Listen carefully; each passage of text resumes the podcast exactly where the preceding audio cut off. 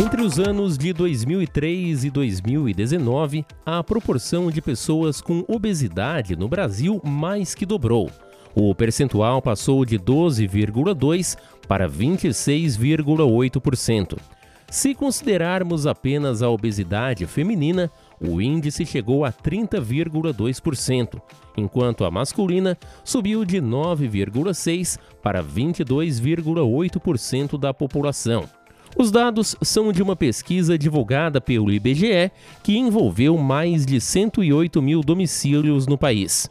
Apesar de muitas pessoas que têm sobrepeso ou obesidade buscarem uma forma de emagrecer por uma questão estética, a doença vai muito além e pode aumentar o risco de mais de 200 outros problemas de saúde. Por isso, as cirurgias bariátricas são cada vez mais procuradas por esses pacientes, que ainda enfrentam dúvidas, medos do procedimento e do pós-operatório e, o pior, o preconceito das outras pessoas. Por isso, cirurgia bariátrica é o tema deste episódio do Conversa com o Especialista, que recebe o cirurgião geral, Dr. Giancarlo Búrigo. Dr. Giancarlo, o que é exatamente a cirurgia bariátrica? Cirurgia bariátrica é o conceito dado para a cirurgia é, que vai proporcionar emagrecimento para as pessoas, tá? É, hoje a gente sabe que existe uma classificação da, da, da população, ou seja, uma classificação de obesidade para que a gente consiga é, colocar dentro dessa classificação quem poderá fazer cirurgia ou não para tratar a obesidade. Tá? Então, cirurgia bariátrica é a forma cirúrgica de se tratar a obesidade, que é uma doença crônica. Importante esse ponto também, né, doutor, esclarecer é, para quem, de repente, enfrenta esse problema, mas acaba, de certa forma, sofrendo preconceito, ou para quem não enfrenta e até por um desconhecimento acha que a pessoa que enfrenta a obesidade é por falta de vontade, é porque não quer fazer uma dieta ou não quer fazer atividade física, trata-se assim como qualquer outra doença, como hipertensão, diabetes, a obesidade também é uma doença. Perfeito, perfeito. É excelente a, a, o teu questionamento e essa, é, essa colocação também do preconceito, né? É exatamente isso que acontece. É, o que nós vemos e sabemos hoje é que a obesidade ela é uma doença multifuncional, ou seja, ela não é desencadeada única e simplesmente por um, um único fator. Uh, às vezes a pessoa tem uma, um componente de hereditariedade, ou seja, já de é, outras pessoas ou do avô, avó, o pai, tia, é, numa linha direta de familiaridade, né? ou seja, essa hereditariedade, já carregar é, a questão do componente obesidade, isso já tem comprovação científica da alteração de cromossomas e que possa, já numa terceira linha de geração da família, é, é, desencadear então a obesidade. Nós sabemos que existem componentes metabólicos, né? São é, questões hormonais é, que o que eu costumo dizer para os meus pacientes é assim, cada célulazinha do teu organismo tem a formação de determinados componentes e esses componentes vão ficar mandando mensagens para você é, o tempo inteiro de que, olha, não estou satisfeito com o volume de açúcar que chegou aqui na minha célula. É, e faz com que a pessoa coma mais açúcar, mais gordura, né, uh, esse trabalho todo da questão de estou num processo de emagrecimento com uma equipe multiprofissional, mas eu vou até um determinado momento e depois desencadeia tudo de novo, eu não consigo me segurar e volto a engordar. Efeito sanfona. Ele tem diversos componentes. E aí fica muito simples para quem está por perto ou quem não convive com a pessoa, taxar essa pessoa de preguiçosa, de que não tem falta de vontade, que tem falta de vontade, na verdade, de realmente seguir o tratamento, né, que na verdade deveria ser o tratamento, ou seguir aquela dieta, fazer exercício.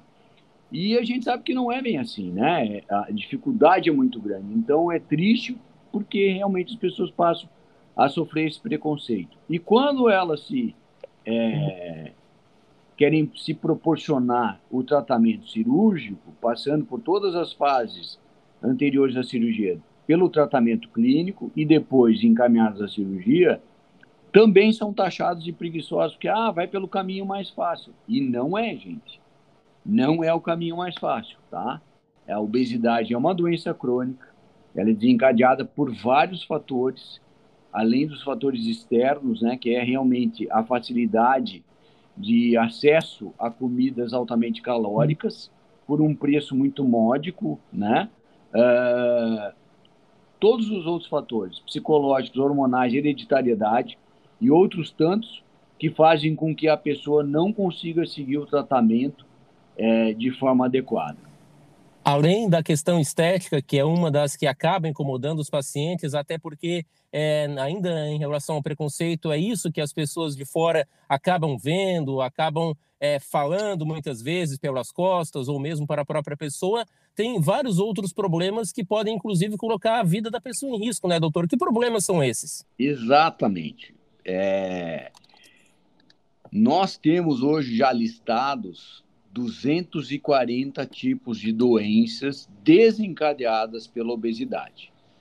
Uh, os mais comuns uh, e os que a gente vê com maior frequência: diabetes tipo 2, uh, ah, problemas cardiovasculares, hipertensão, a questão do próprio infarto, né, ou seja, obstrução das artérias coronarianas, Uh, problemas respiratórios, doença renal crônica, desencadeia a insuficiência renal, é, em função de simplesmente ter um peso em excesso sobrecarregando esse rim a, a trabalhar. Doenças, doenças articulares, né, que são problemas de coluna, como hérnia de disco ou o desgaste das articulações, principalmente do tornozelo, joelho e posteriormente quadril. Essas são as mais comuns. Isso sem falar que a, a, sem a gente deixar de falar, na verdade, sobre o câncer, né? Que a gente já sabe que algumas doenças neoplásicas, que são os cânceres, eh, são desencadeados ou a gordura proporciona com que essas pessoas tenham facilidade de adquirir determinados cânceres, como principalmente mulheres, os cânceres de ginecológicos, como câncer de endométrio, câncer ovariano, os problemas de câncer de cólon, né, é, são é, desencadeados por fatores hormonais também, né, que facilitam a formação dependendo do grau de obesidade que essa pessoa já alcançou. Quais são os graus de obesidade, doutor? É, aproveitando na mesma pergunta, é, essas informações que as pessoas encontram de calcular o seu IMC, de tanto até tanto é um tipo de obesidade, mais do que isso é, é outro grau, para explicar para as pessoas como é que calcula, o que, que dá para que a própria pessoa consiga fazer em casa e ter pelo menos uma noção para procurar ajuda. Legal, perfeito. Vamos lá. A melhor classificação que nós temos, é, aliás, a mais comum que nós utilizamos é o IMC. E até vou aproveitar para fazer um, um, marketing aqui. Se vocês entrarem no meu site, é, na primeira página tem uma calculadora do IMC. Você vai lá, coloca a sua altura, vai colocar o seu peso atual e ali vai aparecer o seu IMC. O IMC nos dá essa classificação, tá? Quando o seu IMC está entre 30 e 34,9, você tem obesidade grau 1. Quando o seu IMC estiver entre 35 e 39,9, você está em obesidade grau 2. Quando o seu IMC for acima de 40, você já atingiu obesidade mórbida. Aqueles que têm o IMC acima de 50, nós costumamos chamar de superobesidade. E quando o IMC ultrapassa 60, nós passamos a chamar de super, super obesidade. É, façam esse cálculo rapidamente lá é, e vocês verificarão em que, em que patamar vocês estão. Também existe uma classificação pelo, pela circunferência abdominal, que é o que nos leva, inclusive, a determinar é, os fatores de comorbidade. Dependendo da, do, do seu, é, dessa circunferência abdominal que você atingiu, a gente consegue dizer já, olha, risco super elevado para tais doenças, né? Isso quando faz a avaliação com endócrino, com uma nutricionista ou um nutrólogo, habitualmente eles vão fazer essa aferição ou vão fazer um exame que mostra toda a sua parte de gordura, é, a parte de musculatura, é, que chama bioimpedância, de uma forma extremamente clara, né, qual é quanto de gordura nós temos no nosso organismo. Doutor, ainda em relação aos requisitos para quem precisa fazer a cirurgia, porque acredito tenha pessoas que o procuram no consultório ou mesmo pelas redes sociais para tirar alguma dúvida, é, porque não se enquadram nesses quesitos, não tem é, todo esse grau de IMC, de obesidade, obesidade mórbida, apenas estão com algum peso um pouco a mais, mas nem estão com obesidade, mesmo assim acham que se enquadram. Quem é que pode, quem é que deve é, ser submetido a, a, esse tratamento cirúrgico? Excelente esse teu questionamento. E é exatamente isso que acontece. Muitos pacientes me procuram com obesidade grau 1 ou com sobrepeso. É, habitualmente, nessas situações, a questão é muito mais estética do que propriamente saúde. Uh, e quem se classifica para ser operado hoje?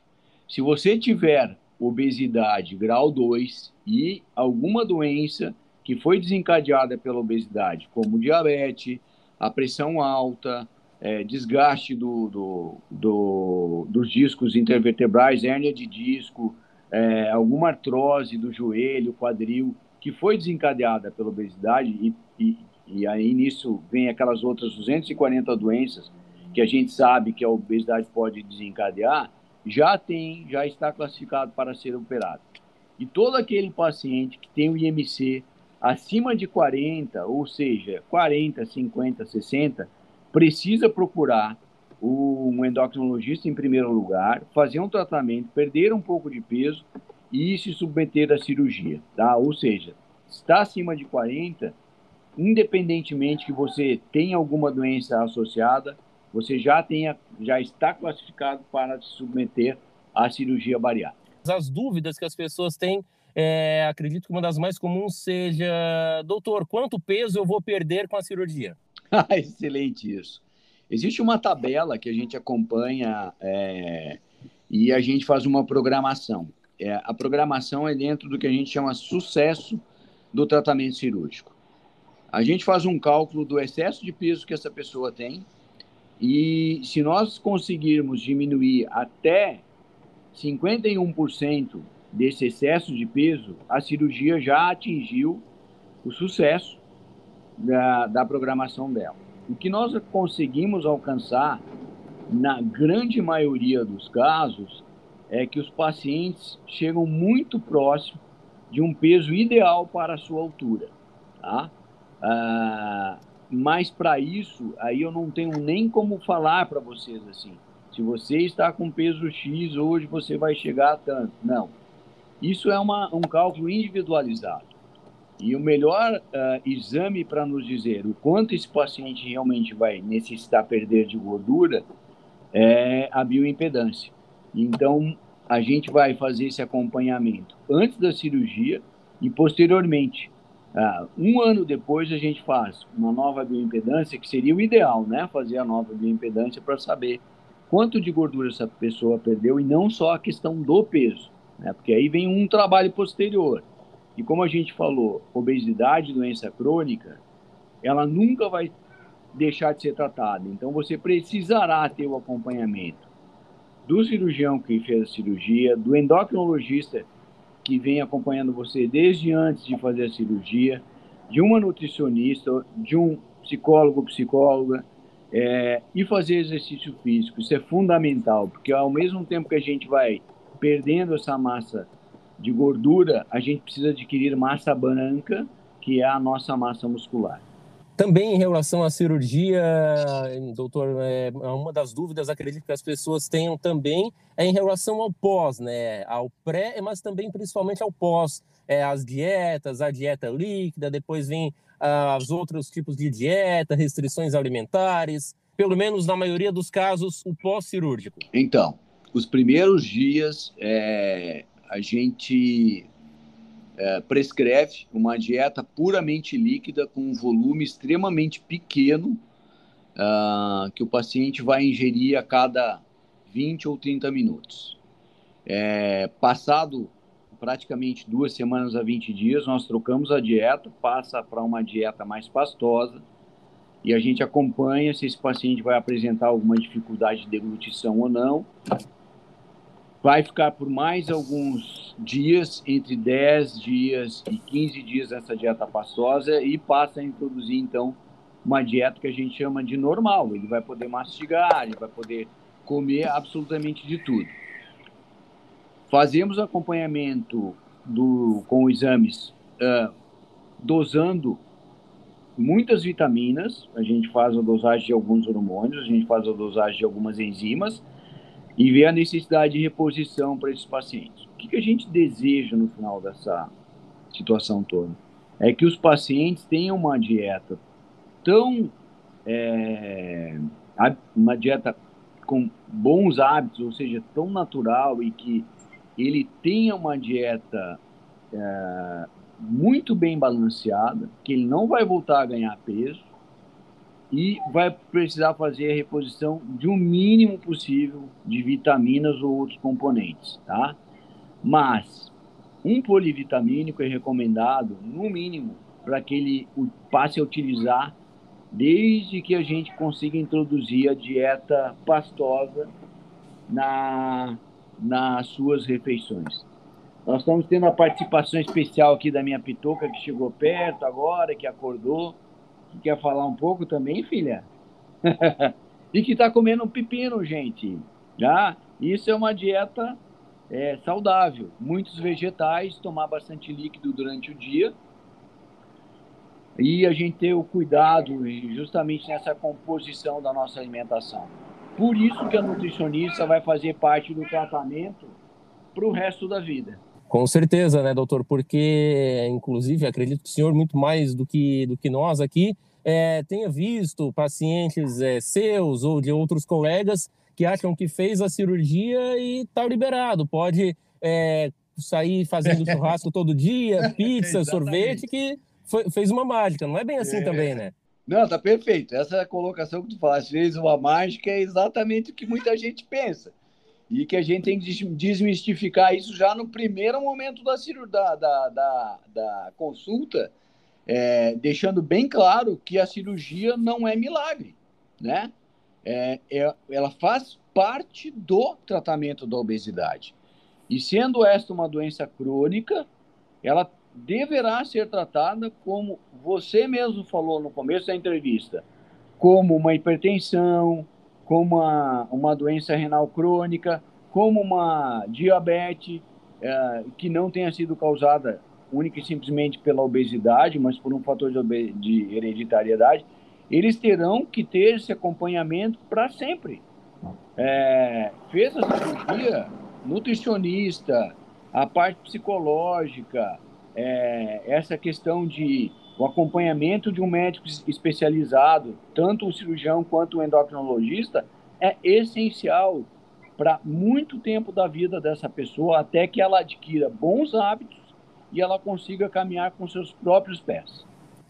Falando propriamente agora, doutor Giancarlo, sobre a cirurgia. É claro que não vamos explicar aqui o procedimento em si, até porque ninguém, ou pelo menos boa parte, não vai entendê-lo, mas é, como é que é a internação? Quantos dias a pessoa tem que ser internada antes? Quanto tempo, em média, demora? A cirurgia é aberta? É através de vídeo? E também como é que é o pós e a anestesia, que muitas pessoas ainda acabam tendo medo também, por favor. Ah, existe toda uma preparação para a cirurgia. Inclusive, a questão que muita gente tem medo é exatamente o, o fator abraço para todo mundo, né, filhota?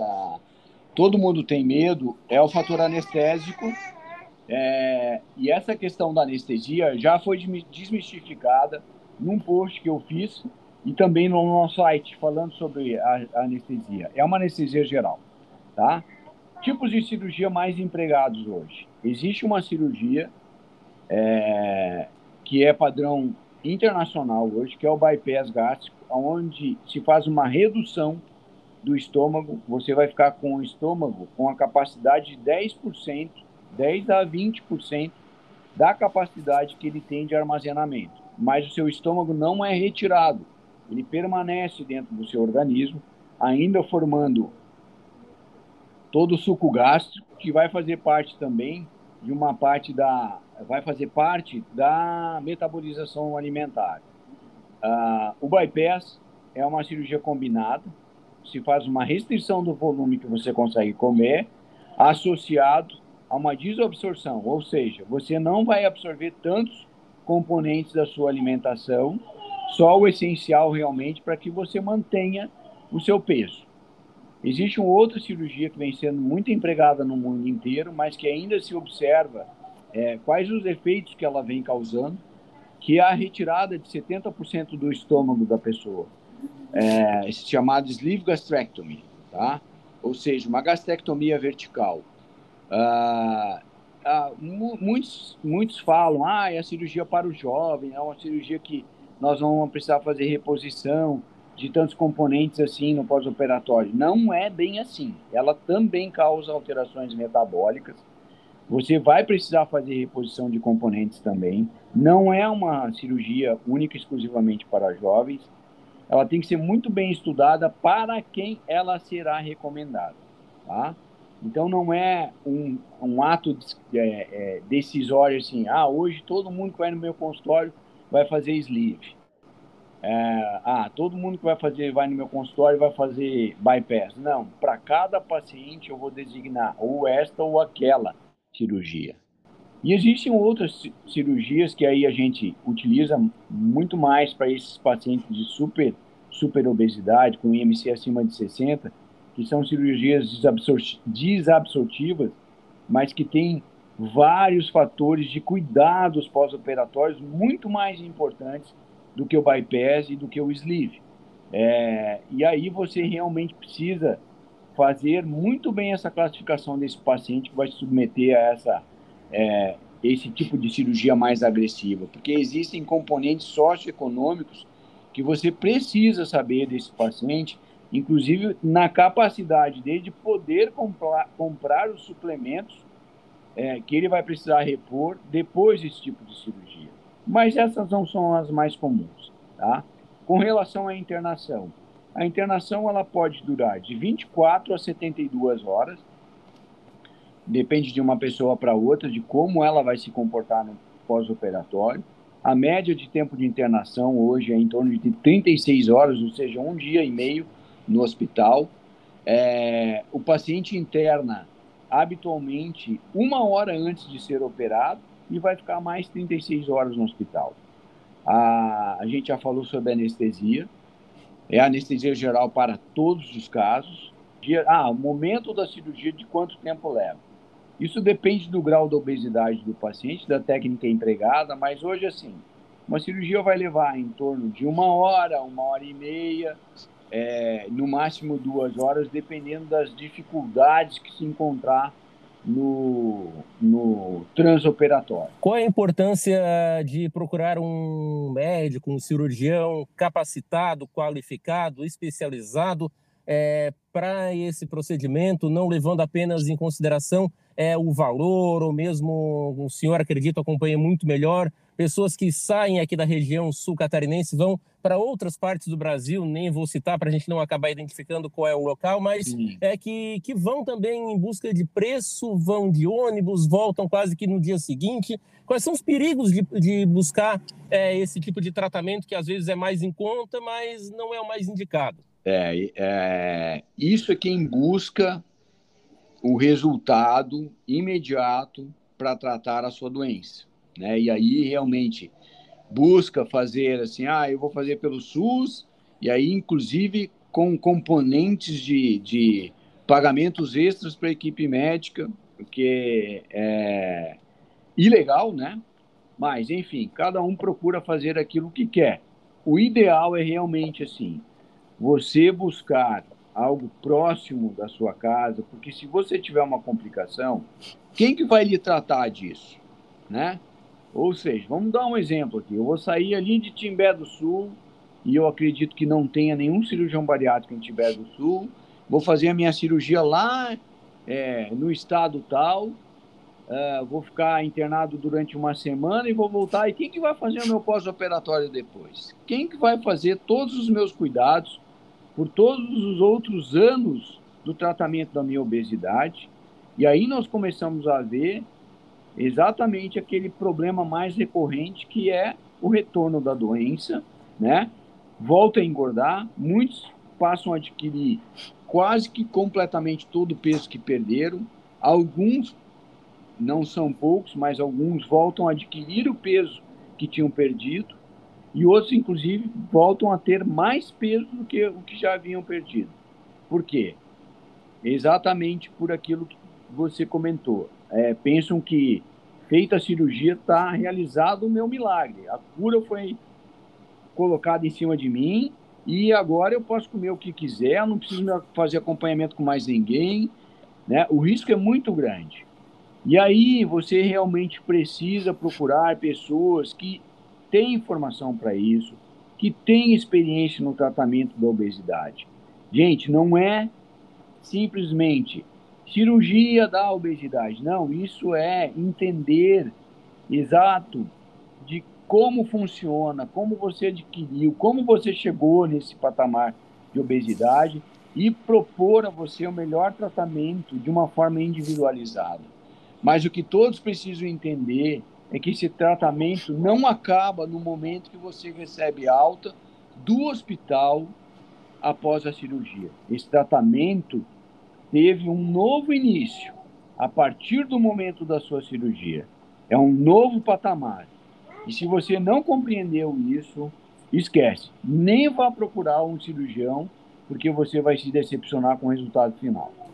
Doutor, mais duas perguntas para finalizar. É, após o resultado, é, qual é a principal é, principal fala dos pacientes, da família, depois, é claro, daqueles que seguem todo o tratamento, depois do período, não só da cirurgia, mas depois que já perdeu peso, já tem hábitos saudáveis. É, qual é a principal felicidade? O que, que as, as pessoas mais é, comentam que mudou para melhor as suas vidas? Eu vou te contar uma breve história do porquê que eu me tornei um cirurgião bariátrico. É, isso tem a ver com o que tu me perguntasse. Eu no início, mesmo fazendo videolaparoscopia em casos graves de pacientes com é, tumor, pacientes com endometriose, etc. e tal, eu ficava resistente ainda a fazer é, tratamento de obesidade. E aí, por convite de um colega, é, hoje um colega cirurgião aqui da região, é, que chegou e disse para mim, cara, tu tens é, tudo para aprender a fazer cirurgia bariátrica, porque tu operas com é, é, muita facilidade por videolaparoscopia e eu acho que seria um, um, um grande ganho ter com você como cirurgião para cirurgia bariátrica. Pois bem, eu fui acompanhar alguns nomes da cirurgia bariátrica do estado, fui acompanhar no Paraná o melhor serviço que existia na época, é, ainda é o melhor serviço do Paraná. Fui é, fazer pós-graduação em cirurgia bariátrica num hospital super conceituado de São Paulo, o Hospital Alemão Oswaldo Cruz. É, e o meu professor não é à toa, é, é, é, um dos grandes nomes da cirurgia bariátrica e metabólica do planeta hoje. É uma pessoa que mais investiga sobre os efeitos da obesidade é, no nosso organismo e que doenças que ela causa e quais os efeitos da cirurgia bariátrica no, na melhora da, dessas doenças. O que eu vi era a alegria das pessoas no seu primeiro momento, dez dias depois da cirurgia, e que elas já tinham perdido em torno de 5 a 7 quilos no máximo. Mas o retorno da autoestima, da disposição das pessoas para voltarem a exercer atividade de trabalho físico, vontade de ir para uma academia e de cuidar da saúde. E aí a gente começou a observar isso e a sociedade brasileira de cirurgia bariátrica, observando isso nos pacientes, fez um trabalho para buscar se realmente a adesão para o tratamento definitivo acontecia depois da cirurgia. E de fato nós observamos que o grau de adesão a fazer exercício físico, a cuidar da sua própria saúde, aumenta de uma forma gigantesca após a cirurgia. E foi isso que fez com que eu me tornasse um cirurgião bariátrico, que é realmente as pessoas enxergarem a sua saúde e terem essa preocupação com ela é, no momento em que elas se submetem à cirurgia. E aí a gente fala sobre a questão de estética, que muita gente diz assim: ah, a fulana foi fazer a cirurgia porque ela queria, ela tá magrinha para poder botar roupinhas da moda. Claro que vai botar a roupa da moda. A pessoa tá se sentindo bem, pô. Antes não queria sair para trabalhar, gente. Antes estava deprimida, angustiada, não conseguia se enxergar no espelho. E agora que ela atingiu esse patamar e está cuidando da sua saúde, ela quer mais já mostrar para os outros: olha, não perca o tempo que eu perdi, não se coloque abaixo de toda essa recriminação que você vem sofrendo e procure uma equipe que vai tratar você como gente, como ser humano. Desde o começo do seu tratamento até você atingir esse patamar máximo de conseguir andar com os próprios pés. A última pergunta, agora sim, doutor. É, acredito que muitas pessoas, o senhor é bastante presente nas mídias sociais, é, façam essa mesma pergunta que eu vou fazer agora: qual é o valor? Mas eu não vou perguntar porque eu sei que o valor depende da pessoa, depende do procedimento e principalmente que nem mesmo uma estimativa é possível passar porque são regras do Conselho Regional de Medicina que não pode passar o valor por qualquer tipo de mídia, né, qualquer tipo de entrevista. Mas acredito que seja também uma pergunta que as pessoas lhe fazem. Ainda um adendo em relação ao valor, né, doutor? é, não é nada muito inalcançável, né? As pessoas que precisam, que desejam fazer esse tratamento com a devida indicação, é, com as suas economias, com é, o seu trabalho, de repente com o apoio da família, conseguem tranquilamente. Não é nenhum valor absurdo que só celebridades ou qualquer coisa assim consegue pagar, né? Perfeito. Já, tu já respondeu por mim. É exatamente isso, César. Não é um valor absurdo, as pessoas conseguem pagar. E o que a gente tem que pensar é, é o conceito do seguinte: valor ou preço. Né? Quanto vale realmente eu voltar a ter saúde? Quanto vale eu conseguir caminhar e não ter mais dor no joelho? Quanto vale eu conseguir me enxergar no espelho novamente? Quanto vale é, eu ganhar mais alguns anos de vida por ter me submetido ao tratamento cirúrgico para a obesidade. Então, eu acho que se colocar isso tudo no papel, a gente vai ter, é, pensaria que o valor seria gigantesco, e não é. O valor está ao alcance das pessoas. Tanta gente que se submete a procedimentos estéticos caríssimos, né? E depois precisa é, se submeter a um tratamento que não seja só de obesidade, mas até mesmo de um câncer, e que chega nessa hora e aí pensa assim, poxa, eu não vou poder pagar, né? E recorre a SUS ou vai procurar aquilo mesmo que tu comentasse em outros estados, a, o menor valor possível para eu pagar. Será que realmente vale a pena, né? E aí você tem que colocar no papel. Quando eu fui fazer algo estético, não era simplesmente pela minha saúde, mas simplesmente, ah, mas muito mais pelo olhar do que eu queria enxergar, é, eu paguei. E agora que é para que eu tenha saúde no, durante muitos anos da minha vida, quanto que realmente vale isso? E isso está ao alcance de vocês. Quais são os seus contatos, doutor, nas redes sociais, é, para as pessoas que desejam agendar uma consulta, que é, vão acessar o seu site, vão perceber que precisam do, do tratamento, que pelo menos ele está indicado? Como é que as pessoas fazem para encontrá-lo? Então, vamos lá. O site www.doutorgiancarlobúrigo.com.br Instagram, arroba doutor Giancarlo Facebook, na fanpage Dr. Giancarlo Búrico. É, ali vocês encontrarão os nossos contatos. É, até aproveito o momento também que as pessoas que estão longe e que gostariam de fazer alguma consulta via web também podem, podem agendar essa consulta com as nossas secretárias, até para que a gente tenha é, um contato inicial para conversar a respeito de tudo isso que nós conversamos aqui. Eu estou apto a fazer, eu deveria fazer nesse momento, que outro tipo de tratamento eu posso fazer antes de sub me submeter a uma cirurgia, é, e esclarecer todas as dúvidas que eu acho que tu pontuaste exatamente as principais dúvidas que as pessoas nos trazem no dia a dia em qualquer uma das nossas redes aí digitais uh, para que sejam esclarecidas. Tá? Até te agradeço, César, porque as perguntas foram é, bem dentro do contexto do que a maior parte dos pacientes é, nos questiona no consultório ou pelas redes digitais. Se você tem obesidade, procure atendimento profissional qualificado. Sempre é tempo de cuidar da saúde e prevenir vários outros problemas. Este foi mais um episódio do Conversa com o Especialista. Aproveite e se inscreva nos nossos podcasts para ficar por dentro dos assuntos relacionados à saúde, prevenção e tratamentos. Um abraço e até o próximo episódio.